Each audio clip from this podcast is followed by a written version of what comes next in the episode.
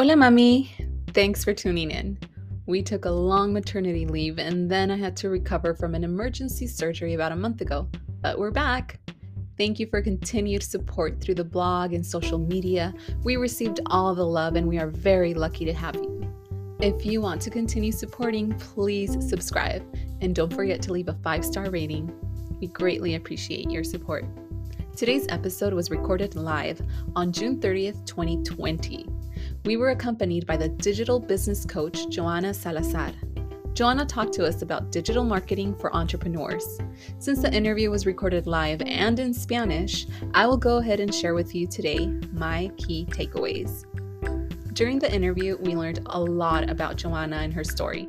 The most important things we learned were first, what the digital market consists of, which is digital marketing. Uh, it's creating virtually extraordinary relationships with your audience. One tip that resonates during the interview is the importance of being as honest as possible.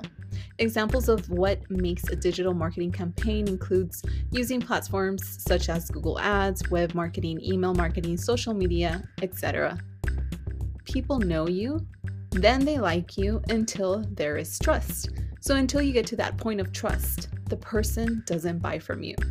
If all you create is virtually for the purpose of honestly helping your followers and not just selling, then you have a great sense of digital marketing. Digital marketing becomes very psychological since you have to create an environment for your audience that feels comfortable uh, with you in order to create content that resonates. She provides us the 80 20 rule of content creation. That means creating content 80% of the time that fosters relationships with your audience, uh, sharing something that teaches, teaches them something that is beneficial for them, and only 20% of your content geared towards sales. You have to see your audience as a complete human being, not as simply as a person who is going to buy. Johanna shared with us valuable information and the four tips to start with digital marketing, which are first, to be clear and know exactly what your mission is.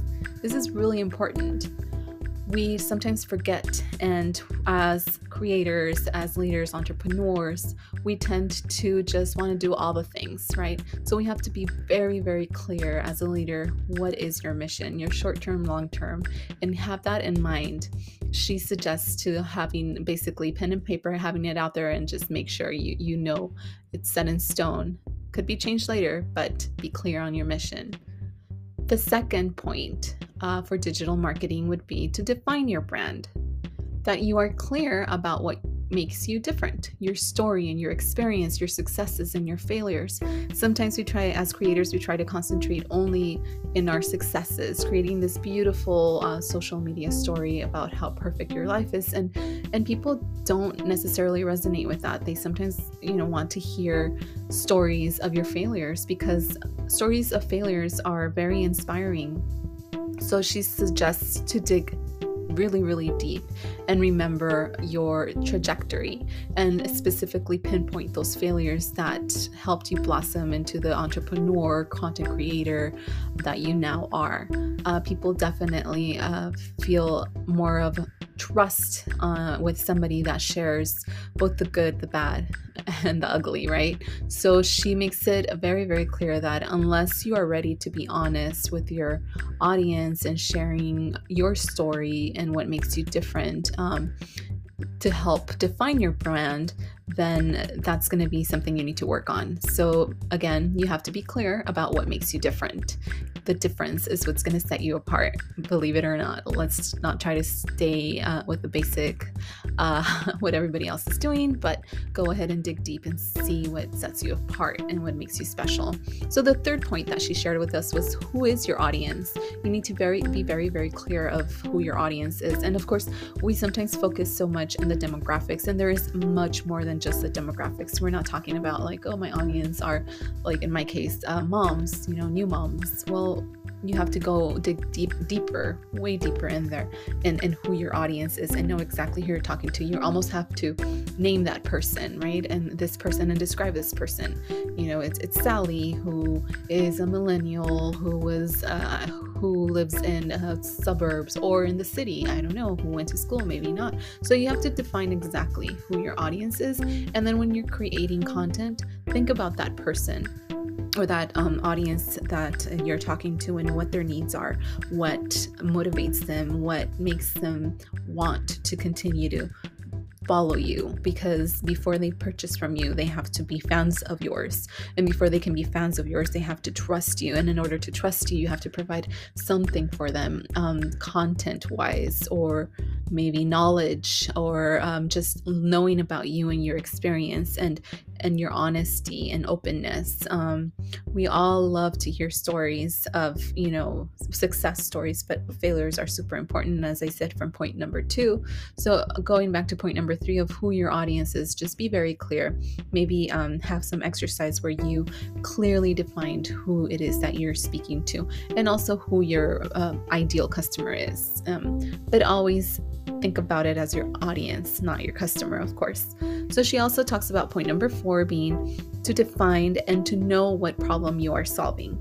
So, to define what happens to your audience, a problem that can be um, external or internal problem that you're solving, how it makes them feel, how they can connect um, more to the product that you're selling or the service. In order to do that, you have to be super clear about what your problem is. So it goes back to what your mission is, right? In order to know what your mission is, you need to know what problems you are solving for your audience, whether it's with your product or with your service. Um, you have to have that very very clear and set in stone like this is a problem that i'm solving because everybody wants something right? Um, even if it's just knowledge bits tidbits of, of some certain industry specific knowledge tips that you have for them you're solving the problem right? Um, she gave the example of a cupcake uh, a little bakery that's opening up with the cupcakes. So what problem are you solving you're not solving the problem of them wanting cupcakes. What you're really solving the problem is that, you know, their life is kind of boring and they need a little bit of, of uh, light in their life. And a cupcake will bring that happiness and joy and, um, you know, the, they're foodies and will make their life so much brighter if they just have this one cupcake. So you're solving the problems of a dull life, right? so you have to be very creative depending on what it is that you're selling. Um, another thing that I can think of, it's if it's a service provider would be uh, like the insurance industry, where you're solving the problem of making sure that their family is safe and secure because they're insured by you, right? So, so you got to be a little creative, and what will help you define define your problem is knowing what your mission is.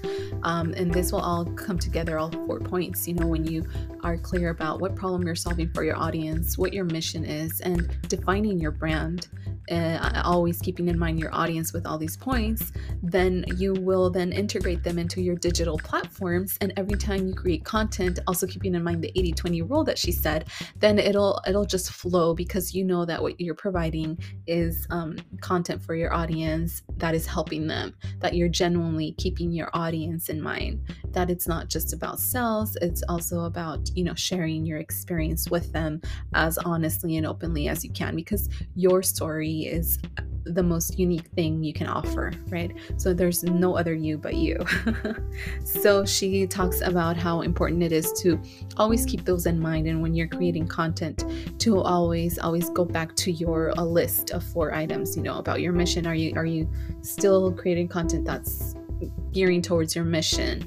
Uh, is your brand clearly defined with your experience uh, when you're creating content, or um, and also making sure that your content is geared toward your audience and that you are clearly solving a problem for them each and every time you're sharing something, whether it's via an email blast because you're doing, you know, a, a web mailer or whether it's through Google Ads, like what problem are you solving? You want to catch their attention as soon as possible, right? Like, oh, okay, this person is offering this free service or free webinar or free advice, and this is really great advice. Like your audience, they your their attention is kind of short because if you think about your ideal um, client. Uh, everybody we're, we're all bombarded by social media and everything. So the clearer you are with your mission the more clearly defined your brand is and the and the more defined you are about the problem that you're solving, the easier it is to catch your ideal audience's attention. And then once you go through, like it takes a few times for uh, your audience to actually get to the point where they trust you, like she mentioned before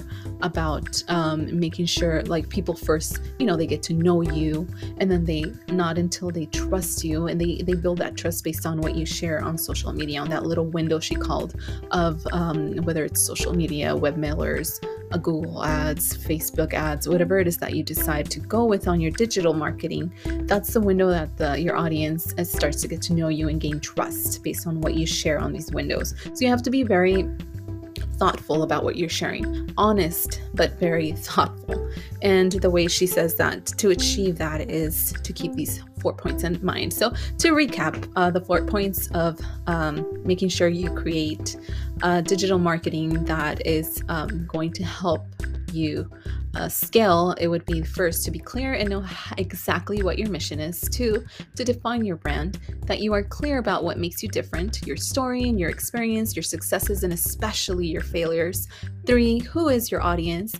There is more than the demographics, so go a lot deeper than just the demographics. Um, four, define and know what problem you are solving. To define what happens to your audience, the problem can be defined external or internal, how it makes them feel, how it connects um, to more to the product and the service. And with these four very well defined points, you can use them all in your digital platforms. And that was an amazing um, interview. If you do speak Spanish, I totally recommend you uh, listening in to the podcast where I actually share the live interview with Johanna Salazar. She, um, again, she's a digital business coach and she is just amazing, full of information and energy. And I absolutely had a great time interviewing her and learning so much from her. I immediately implemented a lot, a lot of her tips, and I really hope you do too. Uh, if you want to support, please go ahead and subscribe and give us a five star rating. We would greatly appreciate it. Thank you so much for um, tuning in, and we'll see you next time.